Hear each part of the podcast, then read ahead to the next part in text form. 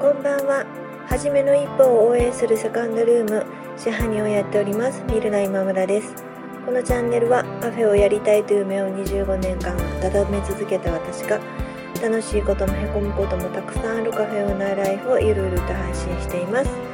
あなたの初めの一歩の背中を押せる一言がお伝えできたらなと思って作っています。本日もよろしくお願いします。昨日ですね、歌うまい女の子選手権みたいなのをテレビでやってたんですね。で歌のうまい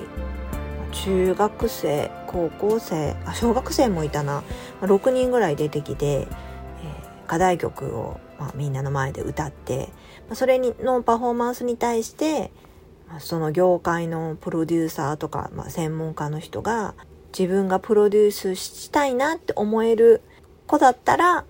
えー、札を上げてくださいみたいな。まあ昔で言う、ちょっと昔すぎるけど、スター誕生みたいな、まあ、感じだと思うんですけど、まあそういう番組をやってまして、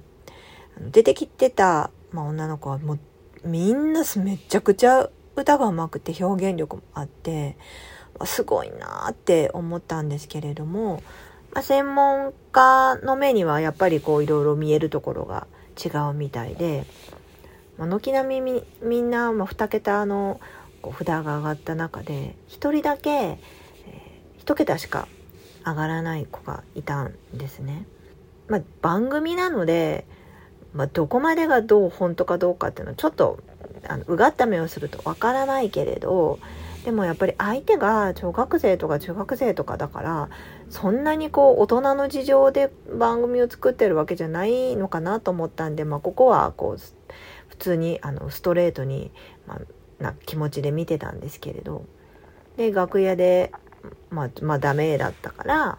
すごい頑張ったのに、まあ、結果が望むような結果が出なくてすごい泣いててだけどその時にお母さんが「まあ、よく頑張ったね」って言って「うん、だけどやめないんでしょ」って言ったんですよ。でその「やめないでしょ」っていう言葉に対してもう泣きながらうんうんってうなずいてたんですね。それだったらまた明日から一緒に頑張っていこうみたいなことをお母さんがおっしゃってる、えー、シーンが流れました。私それを見ながらすごい残酷なことかもしれないけれどその子は自分よりも才能がある子を間近に見ちゃって自分はこの子たちにはかなわないって思ったかもしれないしんですよ。で、現実も知ったかもしれない。だけど、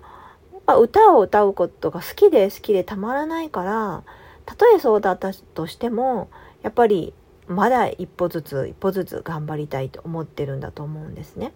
それを見ながら自分のお店どうだろうなってちょっと自分ごとにこう当てはめて考えてみたんですけれども私も、まあ、カフェという場所をやっていて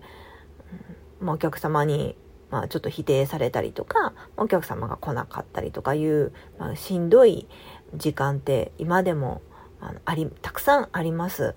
で、本当にしんどいなと思った時に、私は本当にカフェが、カフェをやることが好きなのかなっていつも自分に問いかけるようにしてるんですね。もうそれが好きじゃないって思ったら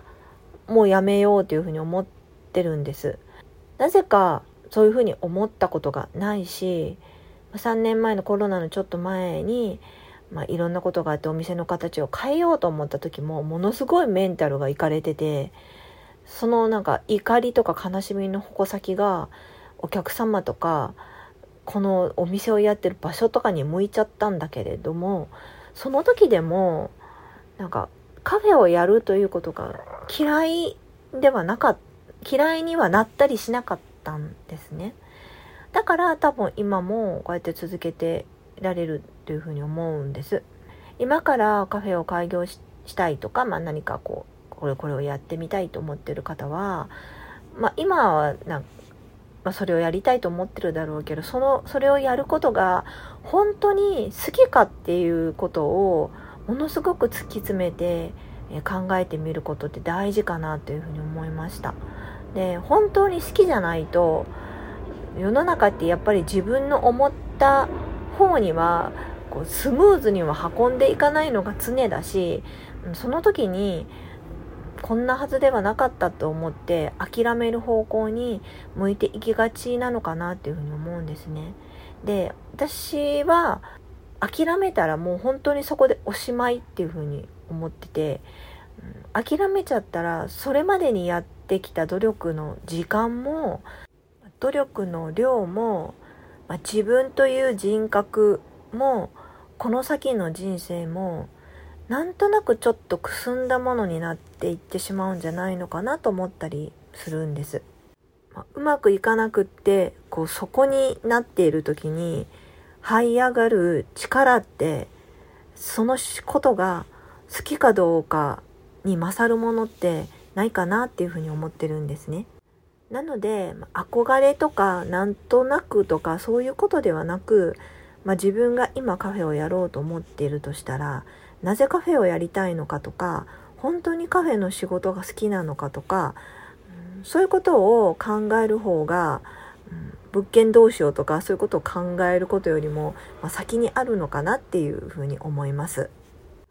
まあ、時々、まあ、どこどこでカフェをやろうと思ってるんですけれども、まあ、大事なことって何ですかっていうふうに聞かれたりすることがあるんですけれども、まあ、どこどこでカフェをするとかいうこと全然関係なしに、まあ、そもそもが自分がカフェの仕事がどれだけ好きかっていうことを考えるっていうことがカフェ開業で一番先にやらないといけないことじゃないかなっていうふうに思っています。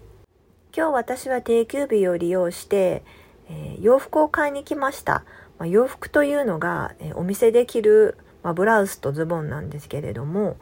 えー、私お店をオープンしてから、まあ、ほとんど同じ格好で、え、仕事をしてたんですね。ま、決まったところから、え、シャツとエプロンを、え、買っていてずっとあのそれでやってきたんですけれども、えちょっと今回は制服屋さんで買わずに自由で買ってきました。まあ、大体も